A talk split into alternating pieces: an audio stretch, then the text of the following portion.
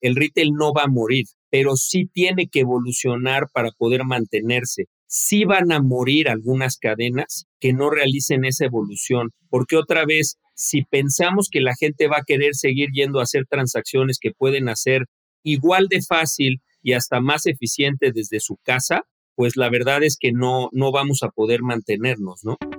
Amazing Retail es el espacio creado por Getin, la plataforma líder en Retail Analytics en México y Latinoamérica. Si quieres posicionarte por encima de tu competencia, toma tus decisiones estratégicas con los benchmarks personalizados de Getin. Monitoreamos más de 3.000 puntos de venta en México en diversos sectores del retail.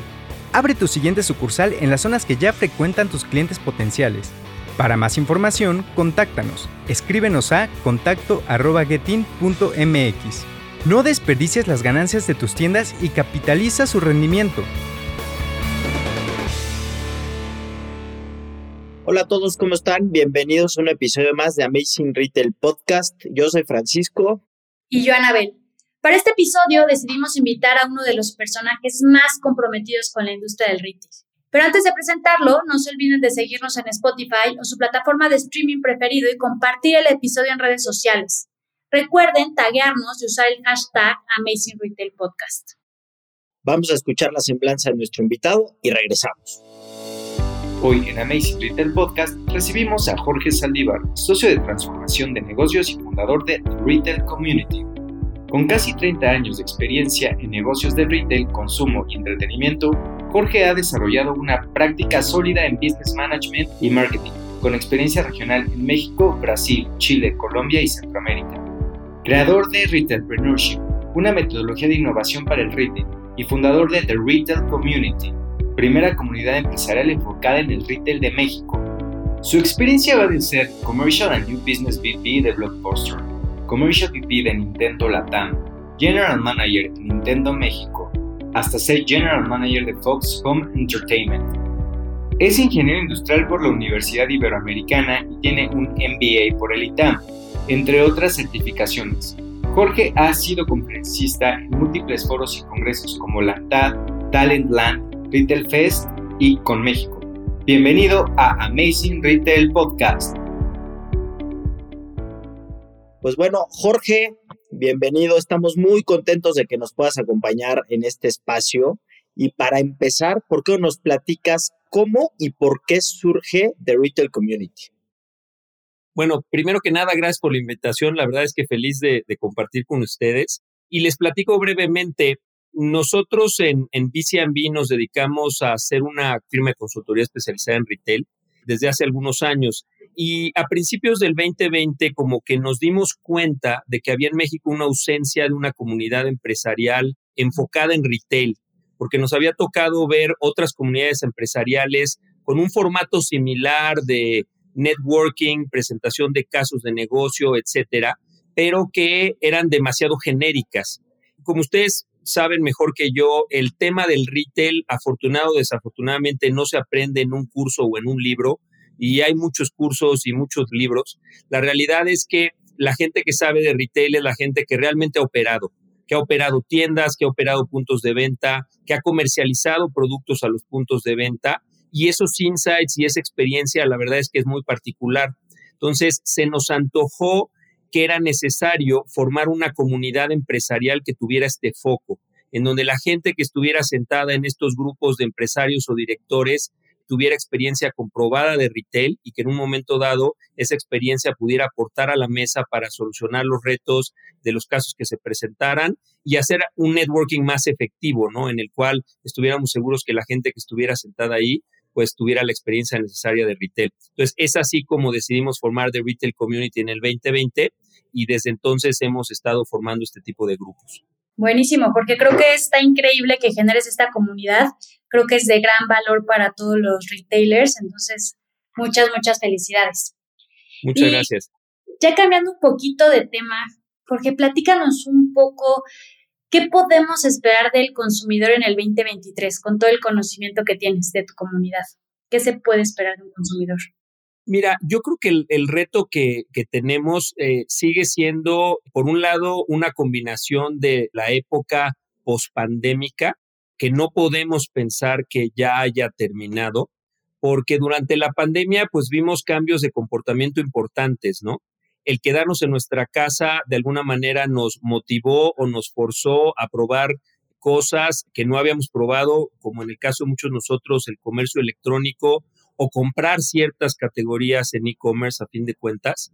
Por otro lado, yo creo que nos generó un análisis de lo que realmente necesitamos comprar en las tiendas y lo que puede ser una transacción muy simple a través del e-commerce sin necesidad de ir a una tienda, ni probarnos nada, ni evaluar nada en el punto de venta físico. Y por otro lado, también nos, nos generó pues cierta intranquilidad acerca de, ir a las tiendas y convivir con la gente que normalmente convivíamos en el punto de venta físico. Yo creo que eso es algo que tenemos que ir superando y asimilando. El consumidor cambió definitivamente. Yo creo que hoy las tiendas físicas tenemos el reto de darles razones suficientes a los clientes para seguir queriendo ir a las tiendas, tanto en temas de seguridad, en temas de eh, salud, en temas de experiencia, en temas de valor agregado de una transacción en el punto de venta eh, y otros que pudiéramos platicar. Pero a fin de cuentas, yo creo que en el 2023 seguimos teniendo ese reto de cómo darle valor a la experiencia de ir a comprar a una tienda. Y por el otro lado, yo creo que tenemos también todo el tema económico. Estamos viviendo un ambiente inflacionario como el que no vivíamos probablemente desde los años 90 u 80 inclusive, en donde el consumidor se está haciendo cada vez más consciente de que los precios están subiendo y de que tiene que cuidar el bolsillo que desafortunadamente no crece a la misma velocidad y en la misma proporción, ¿no? Entonces, yo creo que también dentro de esa oferta de valor, cuidar lo que está recibiendo el cliente por su dinero, también va a ser un factor muy importante en este 2023 como para asegurar que el negocio de las tiendas se mantenga o pueda crecer en un momento dado, ¿no? Entonces, lo que estamos diciendo es un consumidor mucho más consciente del el valor que tiene que recibir en el punto de venta para que seguir yendo a las tiendas y por otro lado un consumidor mucho más consciente del valor y del precio que en un momento dado tienen que tener las cosas para que en un momento dado quieran seguir transaccionando en las tiendas físicas. Súper bien. Y creo que ya también nos diste o le diste algunos tips a los retailers, ¿no? De lo que tienen que hacer para que el consumidor siga interesado. Y si nos vamos al otro lado de la moneda, ¿cuál crees tú que sea el mayor error o los errores más comunes que cometen los retailers? Pues mira, a ver, yo creo que eh, eh, este comentario posiblemente no sea popular, pero dentro de las actividades que hemos tenido en el, en el retail community, una de ellas ha sido generar un reporte de innovación en el punto de venta, en donde tratemos de buscar ejemplos de innovación radical en las tiendas que podamos reportar, enterarnos y de esa forma inspirarnos para generar más innovación y un círculo virtuoso en este tema. Al, al realizar el primer reporte que hicimos hace unos meses, la verdad es que cuesta trabajo encontrar esos ejemplos en México sí vemos un ritmo más lento en la innovación en el punto de venta en México comparada con otros países, sobre todo con países europeos. Y no es que no haya recursos, la verdad es que las grandes cadenas y las grandes tiendas están presentes en este país y sí hacen esfuerzos de innovación, pero se sienten todavía un poco tímidos, un poco obvios, un poco básicos en donde a lo mejor el, principal jugador o, lo que principalmente vemos en la tienda son temas más como de express checkout e intentos en la forma en la que pagamos los productos como para hacerlo más sencillo. Pero hay muchas cosas más que se pueden hacer en el punto de venta para hacerlo más atractivo y que se convierta verdaderamente en una experiencia. O sea, esa época en donde las tiendas eran una caja, en donde simplemente ibas a buscar un producto, transaccionar e irte, yo creo que ya no va a ser relevante. Si no encontramos la forma a través del el servicio al cliente, de la tecnología, de la información y el valor agregado que tengamos en los productos y en los anaqueles, va a ser difícil que, que podamos generar una experiencia distintiva y que, y que le den ganas al cliente de ir a las tiendas, ¿no? Entonces, yo creo que la ausencia de esos elementos y una innovación muy obvia y básica es lo que probablemente son una oportunidad importante ahorita en las tiendas. Sí, de acuerdo, Jorge. Y una pregunta, ahorita platicaste un poco de lo que es relevante que debería de tener una tienda para salirse de esta caja. ¿Qué indicadores crees que necesitan medir o que son imprescindibles para cualquier retailero para medir el desempeño de la tienda, no? Yo creo que lo que mencionas es súper importante. Digo, creo que una tendencia importante también para el 2023 y seguramente todos los que nos están viendo y escuchando y ustedes mismos, pues ya están familiarizados con lo que está sucediendo en términos de la inteligencia artificial, del famoso chat GPT y de todo lo que vamos a ver en los próximos meses, ya no diría años. La realidad es que esto va a ser un, movimiento exponencial que verdaderamente lo podemos comparar con la creación del Internet o otras grandes revoluciones que hemos tenido en, en las industrias en el siglo pasado, yo diría, y esto no va a excluir a las tiendas.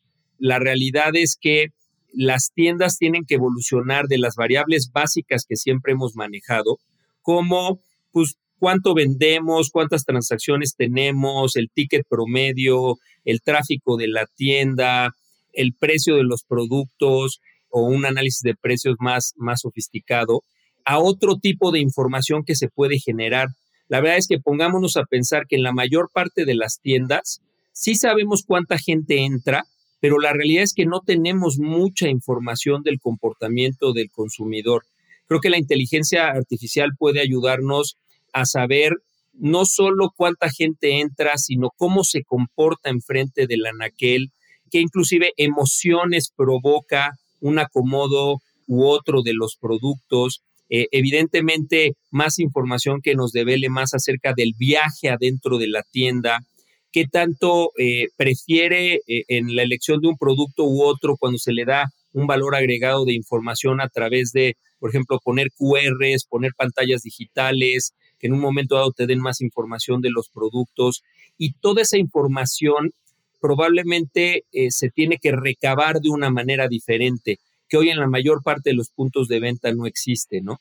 Entonces, el entendimiento y la incorporación de la tecnología en favor de entender más el viaje del consumidor dentro de la tienda para crear más satisfacción, me parece que va a ser algo muy importante en los próximos meses y años eh, y que hay que ir conectando la tecnología disponible con la posibilidad de hacerlo en el punto de venta. ¿no? Sí, sin duda. Creo que ahí vienen unos años o meses, como tú bien mencionas, interesantísimos para todos, ¿no? Y el que no se suba y lo vea pasar, pues se le va a ir, como dicen, se le va a ir el tren, ¿no? Y la oportunidad.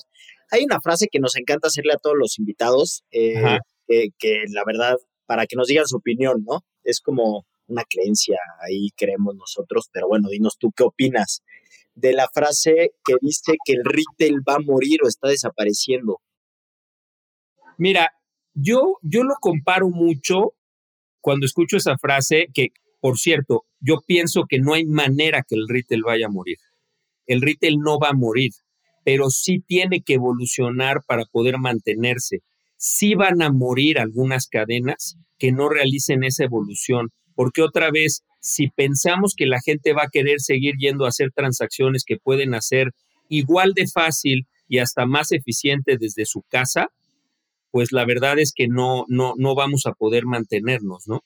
¿Y sabes con qué lo comparo mucho? Lo comparo mucho con el cine, así de sencillo. Yo me acuerdo mucho, a mí me tocó, y, tal, vez, tal vez ustedes lo, lo, mencionaron, eh, trabajar muchos años en Blockbuster, que, que fue un negocio que al final acabó muriendo porque la tecnología se lo comió. Sin embargo, el cine, ¿qué ha pasado? El cine ha evolucionado en términos de tener ya proyección digital contra lo que tenían antes. Y el cine se ha mantenido y probablemente nunca va a morir porque sigue siendo una experiencia. No hay manera de replicar ver una película en la pantalla grande con el sonido que tienen los cines y con las butacas y todos los features que tienen los cines en tu propia casa. Y esa es la razón por la que el cine no ha muerto y probablemente no vaya a morir, porque es una experiencia diferenciada. La pregunta es, ¿Qué tenemos que hacer en las tiendas físicas para verdaderamente diferenciar esa experiencia y que la gente diga, sí, hay ciertas transacciones y ciertos productos que ya no quiero comprar en las tiendas, que los voy a comprar desde mi casa, pero hay muchos otros que sí. o hay razones lo suficientemente poderosas y atractivas para que yo quiera ir y hacer ese viaje, ese paseo, eh, ese trip a las tiendas que en un momento dado me va a generar un valor agregado. Entonces, yo creo que la respuesta es esa. Yo pienso que el retail no va a morir, pero no podemos quedarnos en el status quo que estuvimos o estamos, porque si no, ahí sí podemos tener el riesgo de perder consumidores y de que cadenas muy específicas o particulares eh, puedan desaparecer. Justo, Jorge, creo que me estás dando pie a mi siguiente pregunta. ¿Qué piensas de la omnicanalidad? Que es un poco lo que estás mencionando, ¿no? Que al final las tiendas no van a morir, tienen que adaptarse. ¿Cómo ves la tendencia de omnicanalidad? a ver, yo creo que la, omnicanalidad es inevitable, ¿no? Yo creo que lo único que está sucediendo es que el e-commerce llegó como un, como un canal diferente, precisamente, ¿no? Es una alternativa más de un portafolio de opciones que va a tener el consumidor para comprar lo que necesita y que tiene ciertas características que lo diferencian y que yo creo que de esa forma también puede mantenerse en el tiempo, ¿no? Al igual que son las tiendas, al igual que puede ser la venta directa o puede ser la venta por catálogo o un montón de canales que también tiene el retail físico, no, no nada más son las tiendas, ¿no?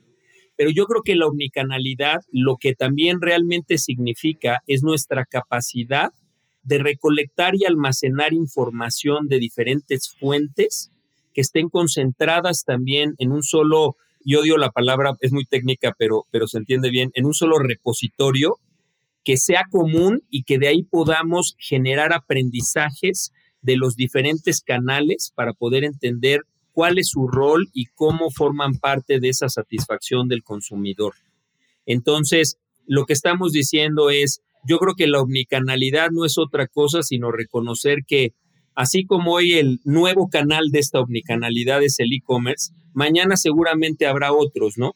que probablemente hasta desconocemos o podemos no imaginarnos cómo van a ser, pero simplemente es entender cuál es el rol y qué información podemos generar de cada uno de esos canales para aprender más del consumidor y que al final se refleje en una satisfacción mayor, porque el que no cambia es el consumidor en el centro. Yo creo que alrededor de él va a haber un montón de canales que al final del día, pues lo que deben de pretender es que, que sean una pieza más que agregue valor a esa satisfacción. Súper. Y digo, ya lo mencionaste, ya lo hemos estado platicando, digo, ya hasta dijiste lo de que va a ser en cortos periodos de tiempo, todo el tema de la inteligencia artificial y todo, pero si tuviéramos que hablar un poquito más a mediano y largo plazo, ¿cuál crees que es el futuro del retail como tal?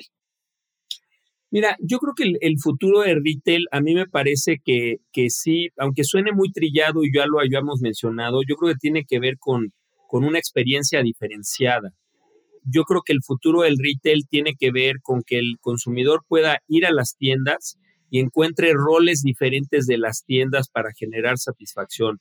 Puede haber tiendas que no necesariamente ya transaccionen en la misma tienda, pero que a lo mejor tengan un rol de demostración, un rol de prueba, un rol de experimentación con los productos, un rol de información adicional que en un momento dado te dirija tu compra o te la haga más sencilla, ¿no? Y que al final la transacción ya pase a ser secundaria, que al final del día ni siquiera te lleven los productos de la tienda, a lo mejor escojas, elijas y en un momento ya te los manden directo a tu casa y que pueda ser una combinación de, del canal de e-commerce y de la tienda física, ¿no? Entonces, yo creo que el futuro tiene mucho que ver con la experiencia y a mí me parece que la experiencia tiene mucho que ver con nuestra capacidad de, uno, usar la tecnología a nuestro favor para generar esa experiencia en el pasillo de la tienda y dos, usar esa tecnología también para recolectar información y poder generar insights que en un momento dado eh, alineen a nuestras tiendas y nuestros pisos de venta con lo que realmente vaya a querer el consumidor. Pero digo, suena un poco obvio, pero creo que tiene mucho que ver con estar atentos a la tecnología disponible, a la tecnología accesible, porque también puede ser que haya tecnología interesante que cuando multiplicas por mil tiendas se hace difícil de implementar porque la mayor parte de las cadenas no tiene una línea de CAPEX que se use para innovación. o para remodelación o para mejorar la experiencia de las tiendas. Cuando tienes CAPEX lo que quieres hacer es abrir más tiendas, no necesariamente mejorar las que ya tienes. Pero yo creo que va a ser un reto de encontrar el balance entre poder ir abriendo tiendas y poder incorporar tecnología que aumente la experiencia, ¿no? La mejor. Sí, de acuerdo, Jorge. Y para ir cerrando ya este episodio, siempre nos gusta terminar con una reflexión o algún consejo que le quieras dejar a todos los que nos escuchan.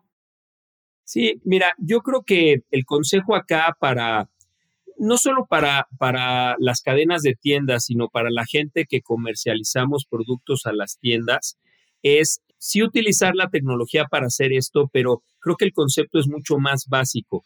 Yo creo que es un momento en donde hay que mantenerse muy cerca de nuestros consumidores, muy cerca de nuestros clientes.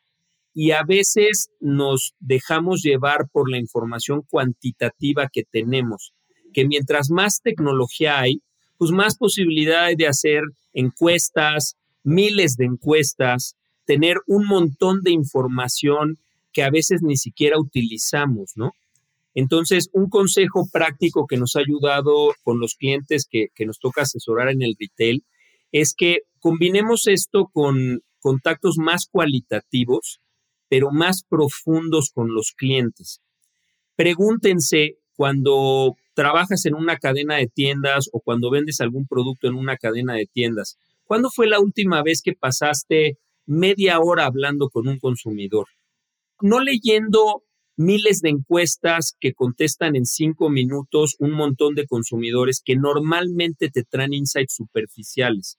Hoy pensamos que los insights más relevantes se revelan a través de profundizar de una manera más cualitativa, de darte tiempo de hablar con el cliente, de ir a una tienda y preguntarle a alguien en el pasillo por qué está eligiendo un producto u otro, o, qué tanto valor agregado le genera una pantalla digital, un QR, un preciador este, electrónico o cualquier otro tipo de tecnología que pueda haber en la tienda, ¿no? Entonces, la recomendación es vayan a las tiendas, porque digo, yo mismo trabajé en una cadena de tiendas que tenía 320 tiendas, que era Blockbuster, y, y abiertamente les confieso que en 12 años de trabajar ahí, yo creo que no conocí 150 Hubo otras 150 que nunca vi, que nunca conocí, que nunca fui. Entonces, a veces los ejecutivos de las cadenas se quedan en su escritorio y no creen que ir a las tiendas, hablar con el consumidor y la otra fuente de conocimiento muy importante es hablar con los empleados del piso de la tienda. Esos cuates que pasan ocho horas al día en la tienda son los que más saben de una compañía. Entonces, aprovechémoslos, vayamos a las tiendas y tratemos de absorber esos insights que el consumidor o los empleados que están en el piso de venta nos pueden dejar. Pues Jorge, muchísimas gracias. Sin duda que nos dejas aquí tips súper valiosos, tanto para retaileros como para no retaileros también, para marcas en general, porque pues, estamos aprendiendo que el consumidor también está cambiando en general y el uso de la tecnología, ¿no? Entonces, muchas gracias por tu tiempo, muchas gracias por compartirnos este conocimiento y pues esta es tu casa. Feliz de la vida. Muchísimas gracias por la invitación. Gracias, Jorge.